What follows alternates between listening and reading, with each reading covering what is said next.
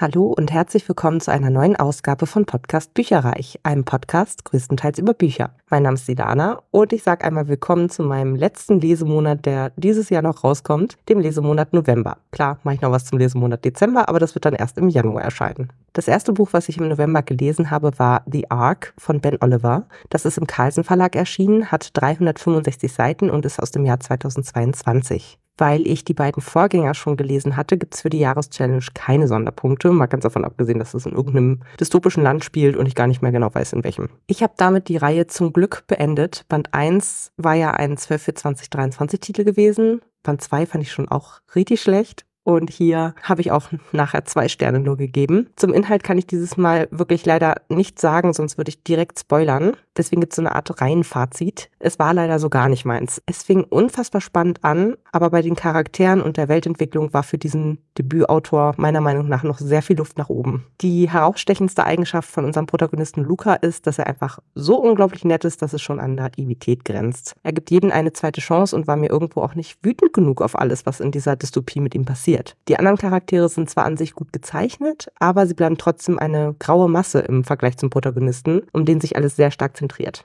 Deswegen sind mir auch die Tode diverser Nebencharaktere in diesem Band nicht sonderlich nahe gegangen. Mich störten besonders die vielen Hä-Momente, weil vieles sehr unlogisch war. Diesen dritten Band empfand ich außerdem als unnötig aufgebläht mit fast 400 Seiten, was man locker auch auf, naja, 200 besser knackiger hätte vermitteln können. Von mir deswegen, wie gesagt, zwei Sterne. Spontan aus der Bibliothek digital ausgeliehen habe ich das Avery Shaw Experiment von Kelly Oram. Das ist bei Libby Audio erschienen, habe ich über die Libby App dann ausgeliehen und hatte eine Laufzeit von süßen sechs Stunden und einer Minute aus dem Jahr 2021. Und das habe ich deswegen ausgeliehen, weil ich den Nachfolgeband als eine der ersten Farbschnittbestellungen, die ich jemals so gemacht habe, hier bei mir noch im Regal stehen habe und ich ja ein bisschen versuchen möchte, meinen Sub durch Hörbücher abzubauen. Und ich habe mir gedacht, Mensch, das ist verfügbar, ich kann sofort ausleihen, also warum sollte ich nicht den ersten Band der Reihe auch jetzt mal durchhören. Und was richtig gut war für die Jahreschallenge, ähm, spielt in Utah. Das war ein Zufall, das brauchte ich noch. Fand ich richtig gut. Gelesen von Chantal Busse und Michael Borgard. Die haben 61 bzw. 30 Ergebnisse auf Audible, also nicht so viele. Ich fand beide gut und sehr passend zum Alter von den Stimmen her. Haben beide bisher sehr viel im Young Adult Bereich gemacht. Er auch ein paar Sci-Fi-Titel, also ich fand die gut. Und darum geht's. Avery hat ein gebrochenes Herz. Sie wurde von Aiden abgewiesen, ihrem Kindheitsfreund, von dem sie aber gerne mehr als nur Freundschaft wollte. Was soll sie tun? Der Wissenschaft vertrauen und ein Experiment daraus machen? Ja. Zusammen mit Aidens Bruder Grayson, einem Frauenheld, durchlebt sie die Phasen der Trauer bis hoffentlich zur Akzeptanz. Und vielleicht wird ihr Experimentspartner ja auch ihre neue große Liebe. Es war zuckersüß und was Unterhaltsames für zwischendurch. Grayson verliebt sich zuerst und merkt auf einmal, wie anziehend seine Kindheitsfreundin auf ihn wirkt. Er hat außerdem eine Riesenwut auf seinen kleinen Bruder im Bauch und beweist Avery gegenüber sehr viel Geduld und Einfühlsamkeit. Der war also so richtig was zum Anschmachten. Was mir auch gut gefallen hat, war, dass Avery ihre Probleme sehr analytisch angeht und auch in Konfliktsituationen recht erwachsen handelt. Ein tolles Vorbild, auch wenn ich das ein oder andere Mal dachte, der arme Grayson. Sowohl Graysons beliebte Sportfreunde als auch Averys Wissenschaftsclub Nerdfreunde spielen hier eine Rolle und treffen aufeinander, unter anderem eben auch Libby Garrett, die in Band 2 die Hauptrolle spielt und die sich hier jedem schamlos an den Hals wirft. Ich fand sie in diesem Band einen eher komischen Charakter und zwar komisch im Sinne von, mit der würde ich im echten Leben nichts zu tun haben wollen. Nicht liebenswürdig, merkwürdig. Aber vielleicht ändert Band 2 meinen ersten Eindruck von ihr ja. Das Avery Shaw Experiment hat genau das gehalten, was das Genre verspricht. Romantik, jugendliche Perspektiven und die eine oder andere Facepalm Traumsituation, die damit einhergeht, eine Prise Humor und ganz viel Gefühlschaos eingebettet in die reale Welt. Von mir hierfür vier Sterne. Danach habe ich gelesen Der lange Weg zu einem kleinen zornigen Planeten von Becky Chambers. Das ist eigentlich bei mir im Regal als S. Fischer Tor bzw. Bücherbüchse Ausgabe. Jetzt habe ich es aber über die Bibo ausgeliehen vom Argon Verlag als Hörbuch mit einer Laufzeit von 17 Stunden und 10 Minuten. Als normales Buch hätte es 543 Seiten gehabt und ist aus dem Jahr 2016. Leider gibt es dafür keine Sonderpunkte für die Jahreschallenge, weil es im All spielt. Aber es ist einer meiner 12 für 2023 Titel, einer der wenigen, die noch über war. Und deswegen bin ich da sehr stolz drauf. Gelesen Gelesen wurde das Ganze von Martha Kindermann. Die hat 91 Ergebnisse auf Audible und hat jedem Crewmitglied ihre eigene unverwechselbare Stimme gegeben. Und das hat mir sehr gut gefallen und ist ja auch so ein bisschen die Königsdisziplin, muss man ja auch sagen. Vielleicht liegt es daran, dass ich nicht oft Science Fiction lese, aber ich fand dieses Buch erfrischend anders und kreativ, mit so vielen unterschiedlichen Spezies, die als Crew in einem ziemlich abgerockten Raumschiff Wurmlöcher in die Galaxis bohren. Rosemary vom Mars ist neu auf dem Schiff, das nun einen ganz besonders gefährlichen, aber lukrativen Auftrag annimmt. Eine Wurmlochbohrung in einem Gebiet, das von einer ziemlich feindseligen Spezies beherrscht wird. Denn eine zarte Allianz wurde gebildet. Aber geht das wirklich gut? Wir lernen auf dem Raumschiff den Kapitän kennen, der eine heimliche Geliebte hat, in deren Spezies es verpönt ist, eine Liebesbeziehung außerhalb der eigenen Spezies aufzubauen. Außerdem die Pilotin, eine reptilienartige und umsorgende Person, bei der es im Cockpit ordentlich heiß sein muss, damit sie reaktionsschnell ist und die sich öfter mal schmerzhaft häutet. Da ist der grummelige Algenexperte, der sich um den Treibstoff kümmert und selten auftaucht. Außerdem eine quirlige Technikerin, die nur Flausen im Kopf hat und ihr direkter Kollege, der kleinwüchsig ist und sich in die KI des Schiffes, Lovey, verguckt hat. Natürlich auch noch Dr. Koch, der mehrere Armpaare hat und dessen wahrer Name für menschliche Stimmbänder unaussprechlich ist. Er gehört zu einer Spezies, die kurz vorm Aussterben steht. Und zu guter Letzt eine Person aus einer Spezies, die mit Parasiten Symbiosen eingehen, ein kollektives Bewusstsein entwickeln und damit die Wurmlöcher auf ganz besondere Weise annavigieren können. Mit dieser Crew wird Rosemary, die ihre Vergangenheit aufgrund eines schrecklichen Geheimnisses hinter sich lassen will, konfrontiert und herzlichst aufgenommen. Es war sehr ruhig und der Weg ist das Ziel. Trotzdem gefiel es mir sehr gut. Die Weltenbildung war sehr gut und fantasievoll. Die Charaktere sind einfach so herrlich herrlich, man möchte direkt in Rosemarys Haut stecken. Einziger Kritikpunkt, den ich habe, die übergeordnete Handlung ist kaum vorhanden und geht in den vielen einzelnen Erzählepisoden unter, in der unterschiedliche Crewmitglieder Zeit haben zu glänzen oder anhand derer in ihre Vergangenheit tiefer eingetaucht wird. Das fand ich ein bisschen schade und das hat mir auch ein bisschen gefehlt. Die drei Nachfolgebände liegen auch auf meinem Sub und sollen alle alleinstehend sein, also auch unabhängig voneinander lesbar sein. Dieses hier bekommt von mir vier Sterne kommen wir nun zu meinem Flop des Monats. Man könnte auch sagen das Buch der Hölle und nicht die Königin der Hölle von Carrie Maniscalco, was nämlich der Titel ist. Aus dem Piper Verlag, beziehungsweise ich habe die Bücherbüchse-Ausgabe mit 480 Seiten aus dem Jahr 2022. Super gehypt. Ich habe eine sehr unpopular Opinion hiermit, aber ist mir egal, ist so. Für die Jahreschallenge gab es hier keine Sonderpunkte, denn es spielt in Italien beziehungsweise in einem Fantasy-Reich und es war außerdem der zweite Band. Es ist so eine Art, in Anführungsstrichen, halber Reihentitel. Also in meinem Buchjournal habe ich auf jeden Fall diese Reihe vermerkt gesagt gehabt, dass ich sie gerne lesen möchte. Und es war eine Leserunde mit Becker von Beckers Bibliotheka. Es geht hier immer noch um die Hexe Emilia, die den Mord an ihrer Schwester rächen möchte und dafür einen Bund mit Dämonen bzw. Höllenfürsten eingeht. Band 1 spielte im quirligen, warmen Italien, Band 2 in der kalten und dünn besiedelten Hölle. Ich hätte diese Reihe gerne 2023 noch beendet, nur um des Beendens Willens. Nun wird es aber frühestens 2024 oder ich breche sogar ganz ab, das muss ich mir nochmal spontan überlegen. Band 2 war nämlich leider noch schwächer als Band 1, weil die Handlung nicht in Gang kommt. Band 1 fand ich ja so mittelmäßig, das habe ich glaube ich drei Sterne gegeben, war okay, aber hatte ein paar Schwächen. In diesem Band eiern wir gefühlt ewig in der Hölle herum, ohne dass Emilia mit ihren Nachforschungen großartig vorankommt. Dafür steigt die Anziehung zwischen ihr und dem Fürsten des Zorns, Rev, enorm inklusive Heavy Petting. Ich habe den übergeordneten roten Faden und auch Handlungsfaden komplett vermisst. Außer Emilia ist kein Charakter vernünftig ausgearbeitet und einiges am Worldbuilding und an der Story ist weiterhin komplett unlogisch und hat mich damit abgehängt. Ich hatte viel Langeweile und so einige Augenrollmomente bei diesem Buch und habe es nicht genossen zu lesen. Deswegen gibt es von mir einen Stern. Das habe ich aber wettgemacht, indem ich direkt ein Buch angeschlossen habe, was fünf Sterne bekommen hat. Und zwar der Hexenzirkel ihrer Majestät, die falsche Schwester von Juno Dawson. Das ist der zweite Band. Ist im Knauer Verlag ursprünglich erschienen. Ich habe aber wieder die Bücherbüchse-Ausgabe mit 506 Seiten aus dem Jahr 2023. Und den ersten Band hatte ich erst kürzlich gelesen in einer Leserunde. Deswegen gibt es hier für die Jahreschallenge keine Sonderpunkte, zumal es auch in Großbritannien spielt, wo ich jetzt schon zigmal war. Aber ich wollte unbedingt weiterlesen, obwohl das hier kein Reihentitel oder irgendwas ist von meinen Lesevorhaben, weil es einen sehr, sehr fiesen Cliffhanger bzw. Twist am Ende des ersten Bands gab und ich musste einfach dringend weiterlesen und erfahren, wie es um die vier Hexenfreundinnen Nirv, Helena, Leonie und Elle weitergeht. Ich weiß auch nicht genau, wann Band 3 erscheint, das konnte ich jetzt noch nicht herausfinden, aber das Ende von Band 2 war auch wieder übelst spannend und teilweise offen. Daher werde ich es nach Erscheinen dann auch schnellstmöglich lesen. Es geht hier um die bereits erwähnten Kindheitsfreundinnen, die Hexen sind, sich mittlerweile in ihren 30ern befinden und deren Lebensinhalte ganz schön auseinandergedriftet sind. Karrierefrau, Vollzeitmama, Kämpferin für die Rechte von farbigen Hexen oder trauernde Witwe, die sich keine neue Beziehung zutraut. An diesem Punkt befanden sie sich in Band 1, bevor ein Kind auftauchte, zu dem die Seherinnen vorhersagten, dass es die Ankunft des Teufels und des Weltuntergangs ankündigt bzw. auslöst. Dann überschlugen sich die Ereignisse und es wurden viele reale politische Themen mit eingewoben und diskutiert, Neben der Diskriminierung von Hexen of Color steht die Frage im Vordergrund, ob eine Person, die als Mann geboren, aber sich als Frau fühlt, als privilegierte Hexe angesehen werden kann. Die Hexen haben hier nämlich ein Matriarchat, was die Hexe außen vor lässt und sie auch diskriminiert. Zwei Sachen haben mir extrem gut gefallen. Erstens, dass alle Personen fehlerhaft waren, falsche Entscheidungen getroffen und schlimm gehandelt haben. Nichts war schwarz-weiß, es gab nicht eine Person, die nicht grau war. Und zweitens, dass trotz der vielen wechselnden Perspektiven und der fast schon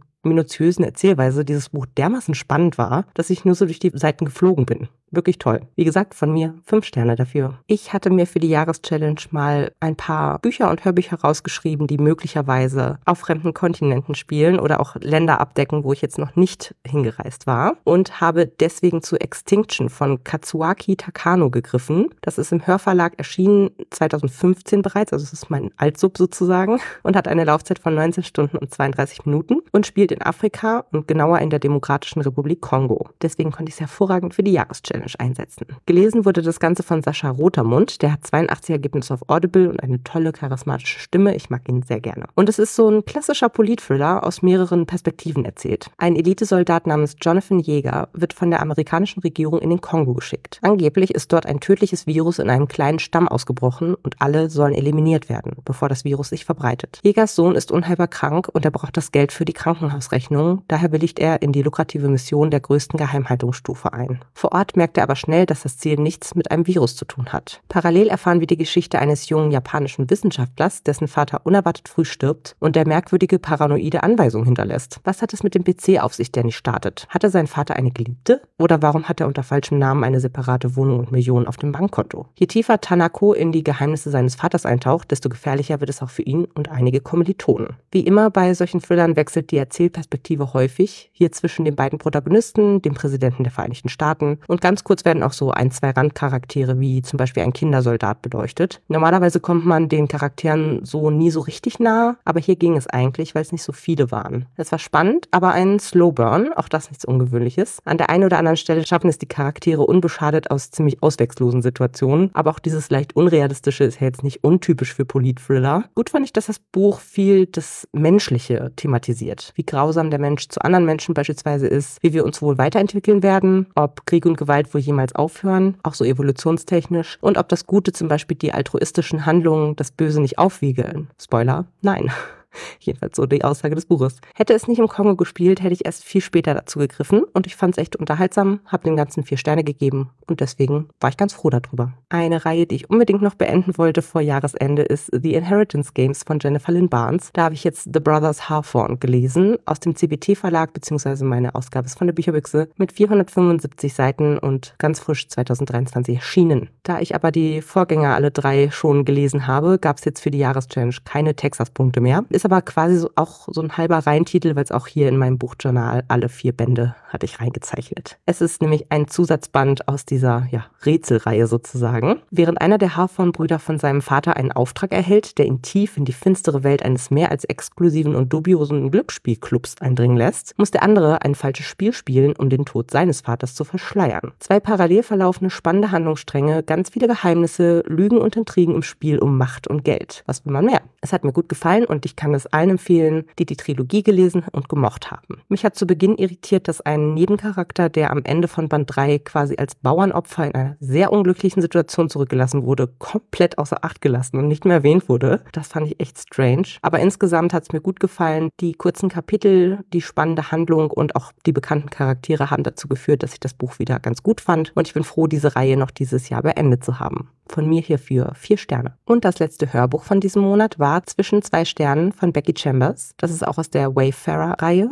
wo ich ja den ersten Band auch diesen Monat gelesen habe. Ist bei Argon erschienen, 14 Stunden, 33 Minuten Laufzeit aus dem Jahr 2022. Und das ist wieder ein Buch, was ich eigentlich als Bücherbüchse-Ausgabe beziehungsweise von S. Fischer Tor auf dem Subhub, also doppelt erlöst. Auch hier gibt's wieder keine Jahreschallenge-Punkte, denn es spielt weiterhin im All, ist aber ein Reihentitel. Und wie gesagt, Band 1 war auch von der 12 von 2023 Liste. Also ist es auch so eine Art indirekter 12 von 2023 Titel. Gesprochen wieder von Martha Kindermann, die wird gerade für mich die Stimme der Reihe. Sie verstellt ihre Stimme auch sehr charakteristisch je nach Spezies und es gefällt mir sehr gut, wie sie liest und performt. Ich habe jetzt auch identifiziert, warum die Reihe für mich einfach so schön ist. Es ist cozy Sci-Fi. Die Charaktere sind nett und interessant, es passiert nicht viel Schlimmes, es ist nicht blutig und krass, sondern lässt einen einfach in eine andere faszinierende Welt beziehungsweise mehrere eintauchen. Das gefällt mir richtig gut. Trotzdem ist es auch nicht langweilig, muss man auch dazu sagen. In diesem Band treffen wir leider die Protagonisten aus Band 1 von der Wayfarer nicht mehr wieder. Stattdessen Stattdessen fokussiert es sich auf eine Nebenfigur aus Band 1, nämlich Pepper, die super gut reparieren kann und die auch Teile besorgt, die nicht so ganz legal sind. Durch Umwege ist Pepper in die Situation gekommen, dass sie eine KI in ein Bodykit gepflanzt hat, ihr also einen Körper gegeben hat. Und das darf keiner erfahren, denn sonst könnte Pepper für lange Zeit ins Gefängnis gehen. Sidra, die KI, tut sich auch schwer mit ihrem neuen Körper und versucht mit allen Mitteln in ihr neues Leben reinzuwachsen. In zwei Erzählsträngen wird diese Gegenwart und Peppers Kindheit beschrieben, in der sie noch Jane 23 hieß und Schrott sortierte und reparierte. Als sie eines Tages aus dieser Sklavenhaltung ausbricht, wird sie auf einem havarierten Raumschiff von einer KI großgezogen. Es war sehr interessant zu sehen, wie Pepper ihre Persönlichkeit entwickelt, dazulernt, sich ihre eigenen Gedanken machen darf und Rückschläge, aber auch viele Erfolge feiert. An der einen oder anderen Stelle war es mir zu schnell erzählt, dafür, dass wir stellenweise minutiös die Charaktere in der Vergangenheit und Gegenwart begleiten. Da hat sich beispielsweise das Ende sehr übers Knie gebrochen angefühlt, leider. Das Buch wirft auch ethische Fragen auf, zum Beispiel, haben KIs kein Anrecht auf ein erfülltes Leben nach eigenen Wünschen? Was macht eine Persönlichkeit aus? Ab wann ist Sklaverei Sklaverei und betrifft sie auch künstliche Intelligenz? Es hat wieder richtig viel Spaß gemacht, in dieses Universum einzutauchen, neue Charaktere kennenzulernen und mit den Protagonistinnen zu wachsen und mitzufiebern. Und ich freue mich schon auf die restlichen Bände der Reihe, zu denen ich wahrscheinlich auch frühestens ab 2024 greifen kann. Von mir für dieses Buch vier Sterne. Insgesamt habe ich somit im November 2023 3660 Seiten oder Minuten gelesen und gehört, indem ich acht Bücher verschlungen habe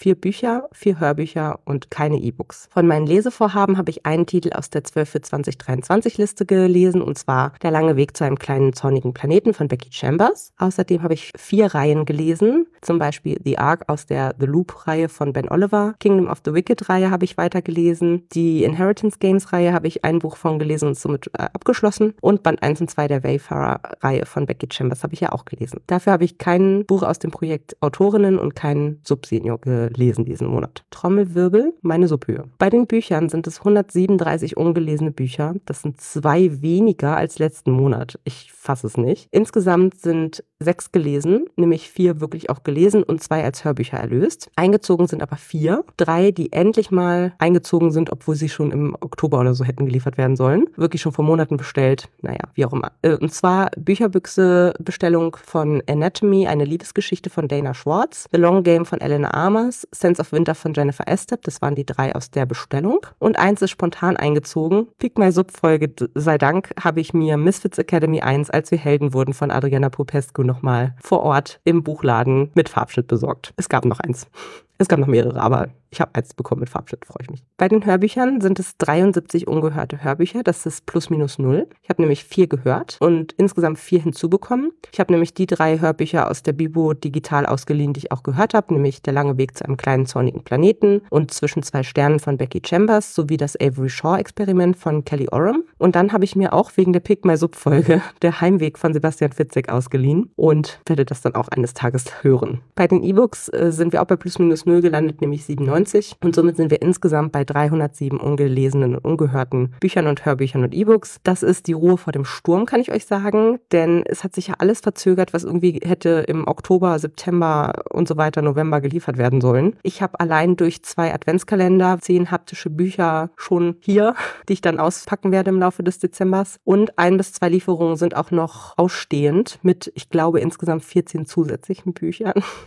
Ob die jetzt natürlich auch wirklich nächsten Monat ankommen, sei dahingestellt. Aber das ist so der Ausblick. Ich weiß auch nicht, wie es bei euch ist, aber ich mache mir immer Lesepläne für den nächsten Monat und lege mir schon mal raus, was ich gerne lesen möchte. Und da sind diesen Monat, also im Dezember, dann zwei Adventskalenderbücher mit dabei, beziehungsweise eine Kurzgeschichtensammlung mit 24 Kurzgeschichten, die halt auch Richtung Advent, Weihnachten und so weiter gehen. Das sind so romantische Sachen. Und dann habe ich noch ein kleineres Adventskalenderbuch geschenkt bekommen von der Nachbarin meiner Schwester. Da werde ich mal reinlesen und gucken, dass ich die 24 Geschichten dann auch an den jeweiligen 24 Tagen bis Weihnachten eben dann lesen werde. Und eigentlich gibt es noch ein paar Sachen, die entweder für die Jahreschallenge Punkte einbringen oder die halt Reihentitel sind, wo ich eigentlich auch die Reihe gerne noch beenden wollen würde dieses Jahr. Ich weiß aber nicht, wie gut das noch äh, klappt. Unter anderem Kein Weihnachten ohne Liebesroman von Lissa K. Adams. Das ist der fünfte Band der The Secret Book Club Reihe. Aber eben auch das Libby Garrett Projekt von Kelly Oram wäre super. Das ist aktuell nicht in der Bibliothek ausleihbar, aber ich bin vorgemerkt. Und es gibt noch so ein paar, die ich super gerne lesen wollen würde. Unter anderem Red Rising von Pierce Brown, was noch das letzte 12 für 2023 Buch wäre. Die Göttin der Rache von Carrie Maniscalco, um die Reihe abzuschließen. Habe ich aber schon gesagt, das werde ich ziemlich wahrscheinlich dieses Jahr nicht mehr schaffen. Ich werde auf jeden Fall noch anfangen, das strömende Grab von Robert Galbraith im Laufe des Dezembers. Und dann hätte ich eigentlich noch so ein paar ähm, Titel als E-Books oder auch als Hörbücher, die für die Jahreschallenge super geeignet wären. Zum Beispiel Das Haus am Leuchtturm von Kimberly Freeman, Perlentöchter von Jane Corey, Zwischen den Welten, Daughter of Smoke and Bone 1 von Lainey Taylor, von Deon Meyer Fever, von Laura Labers Ahnenmond, Emerald Witches 1. Ach ja, und Am Horizont wartet die Sonne von Maike Werkmeister soll auch in Portugal spielen, wenn ich das im Klappentext richtig gelesen habe. Wäre also auch super für die Jahreschallenge geeignet. Und ihr merkt schon, das wird alles überhaupt nicht klappen. Deswegen werde ich es einfach mal auf mich zukommen lassen, was alles noch geht und was nicht. So oder so, mein äh, Lesejahresziel mit 100 Büchern hatte ich mir, glaube ich, vorgenommen,